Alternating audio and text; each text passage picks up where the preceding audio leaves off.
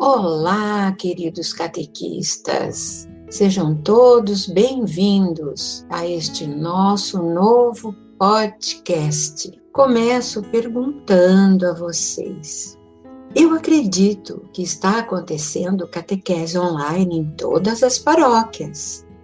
Eu acredito que os catequizandos vão à missa todos os domingos.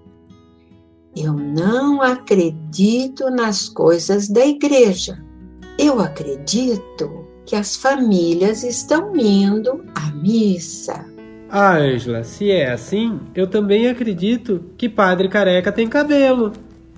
Verdade. E eu, Ângela, acredito que todos os catequistas prestam atenção nos nossos encontros na escola catequética. E eu acredito que todas as pessoas estão ouvindo o podcast até o final. Caríssimos correspondentes em Cristo, vocês ouviram a vovó catequista Ângela, a jovem catequista Karina e eu sou o Derley, catequista do século passado. Vocês estão ouvindo o podcast que ainda não tem nome? Como assim não tem nome? É catequese em ação. E por que, que será que a Ângela tá falando desse jeito? Ah, muito bem colocado. Solta a vinheta que a gente já responde.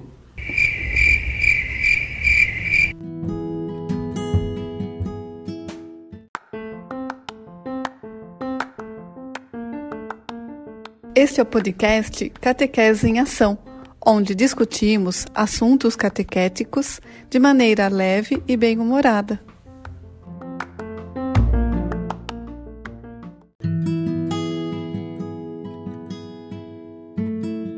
Continuando nosso bate-papo com vocês, o nosso próximo tema será o estudo do creio.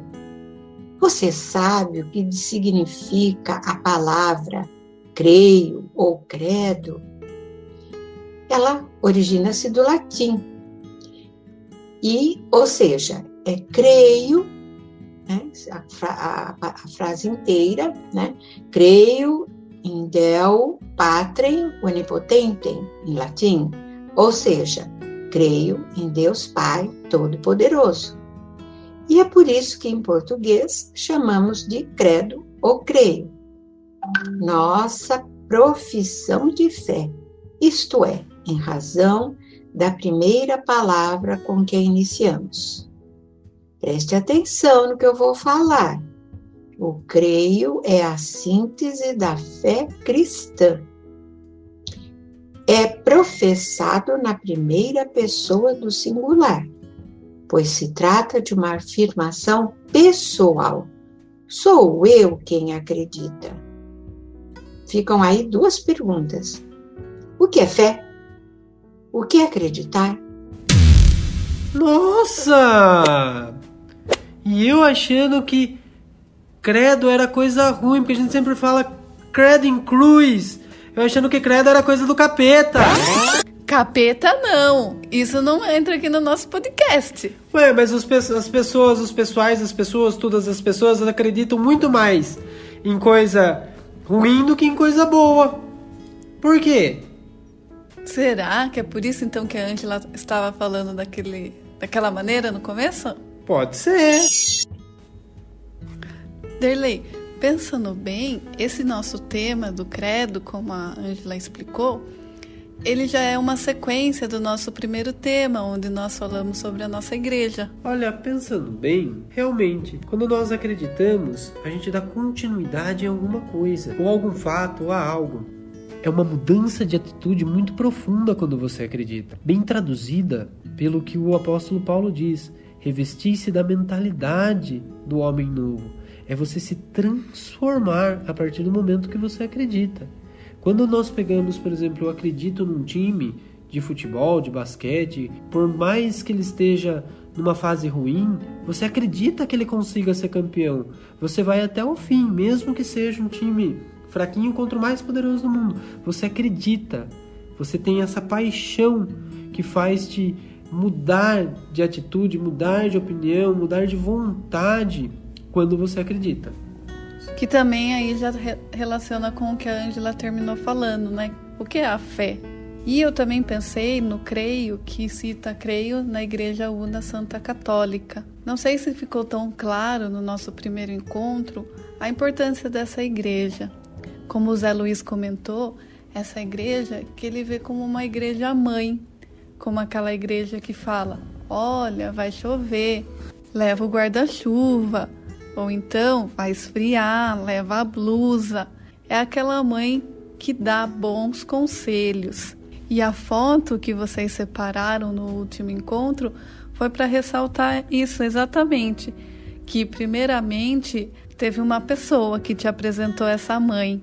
E a partir daí, toda a sua vida foi permeada com esses bons conselhos dessa mãe. Tem tantas coisas para nós descobrirmos dessa mãe que às vezes assusta, né, a quantidade de informação. O quanto essa mãe é grandiosa mas ela é simples, ela é acolhedora e ela faz parte do nosso dia a dia, porque nós com certeza amamos essa mãe igreja. E a igreja está sempre reforçando esse acreditar com seus conselhos, mesmo que a gente não queira seguir, mesmo que a gente discuta, mesmo que a gente não chute tudo pro alto, queira sair correndo, mas ela está sempre lá, sempre esperando de braço aberto, como uma boa mãe como uma boa conselheira e está sempre com as palmas da sua mão escrita: acredite. E agora, meus queridos catequistas, eu quero lembrar a atividade que nós deixamos para vocês, que construíssem uma igrejinha com 12 partes. Uma igrejinha estilizada com 12 partes. Ok? Catequistas, como vocês ouviram a Karina, guardem aquela foto. Ela vai fazer parte dessa dinâmica que a Ângela também está comentando com vocês sobre a, a igreja. Ela vai ter uma união. Durante todos esses encontros que nós vamos participar, compartilhar com vocês, que vamos estar ali à frente orientando, é uma dinâmica sequencial. Guardem todas as dinâmicas que no último encontro tudo será construído. Isso, é importante que eles saibam que os encontros eles vão, se desenvolvendo no decorrer das semanas, porque acaba tendo uma ligação com o outro, não é mesmo, Dirley? Isso, nada é imediato, tudo é um processo. Como nós aprendemos, a história da igreja teve dois mil anos. O que são sete, oito encontros para dois mil anos? Voltando a falar com vocês, agora é o momento da vovó catequista gostaria de deixar mais algumas dicas para vocês. Por exemplo, é, gostaria que vocês primeiro ouvissem o áudio anterior, porque nós vamos fazer perguntas do áudio anterior, da primeira aula. Essa é a primeira dica que eu deixo.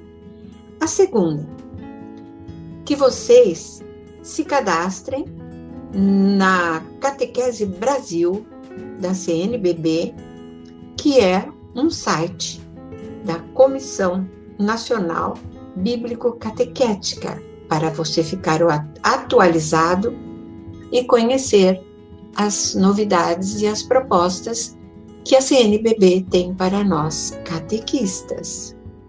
Você ouviu a mensagem do Dom Peruso, que é o nosso bispo referencial da catequese? Você sabia que é Dom Peruso, o nosso bispo referencial, e que o padre assessor é padre Janilson? E queria deixar para vocês mais uma dica, né? O grande formador Altieres de Souza, que deu para nós várias lives a respeito do novo diretório para catequese. Acessem a página dele, ele tem catequista em missão, ele está no Instagram, ele está no Face, ele está no YouTube. É só você pôr o nome dele lá, Altieres de Souza, que você vai ter sempre conhecimento das coisas que acontecem, os estudos que ele está fazendo.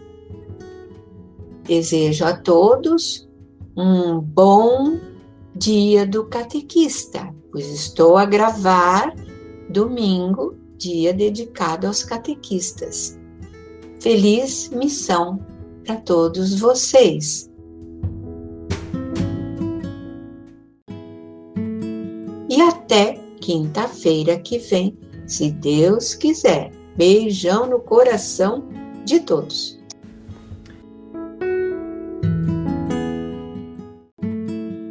Carininha, e agora? O que, que é hora?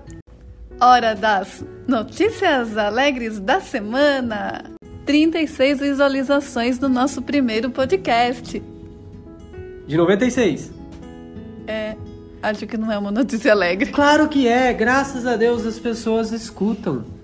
Tudo bem que a Karina deve ter escutado 20 dessas 36. Agradecemos pelos 16 que escutaram, porque é muito mais valioso aquelas pessoas que participam e você valorizar aquele catequizando que vai ao encontro do que ficar falando daqueles que não vão, do que não participam ou que não ligam a câmera.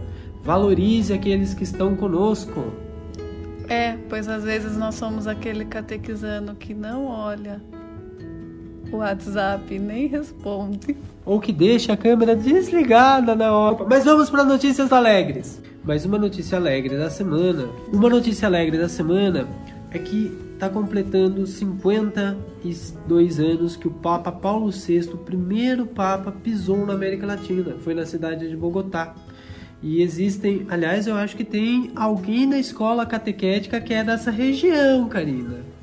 É, eu acho que tem alguém que é dessa região, desse país aí, né? Mas enfim, é, o Papa foi e é muito querido pelo, pela população ainda viva desse, dessa cidade.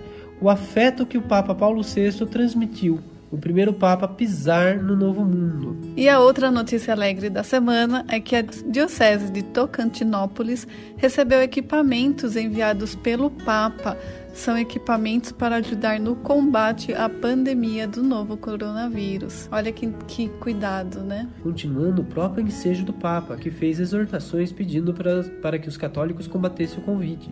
E nessa semana ele também pediu aos jovens católicos darem muito exemplo de solicitude, muito exemplo de caridade na ajuda ao combate ao coronavírus.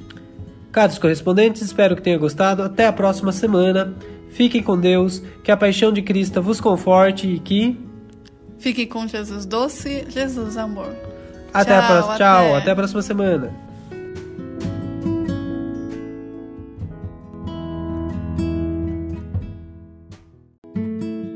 Caros correspondentes, este foi mais um podcast promovido pela Escola Catequética da Arquidiocese Nossa Senhora da Ponte de Sorocaba, com apoio da Livraria Paulo Sorocaba e das redes sociais católicas Sentinelas do Humor.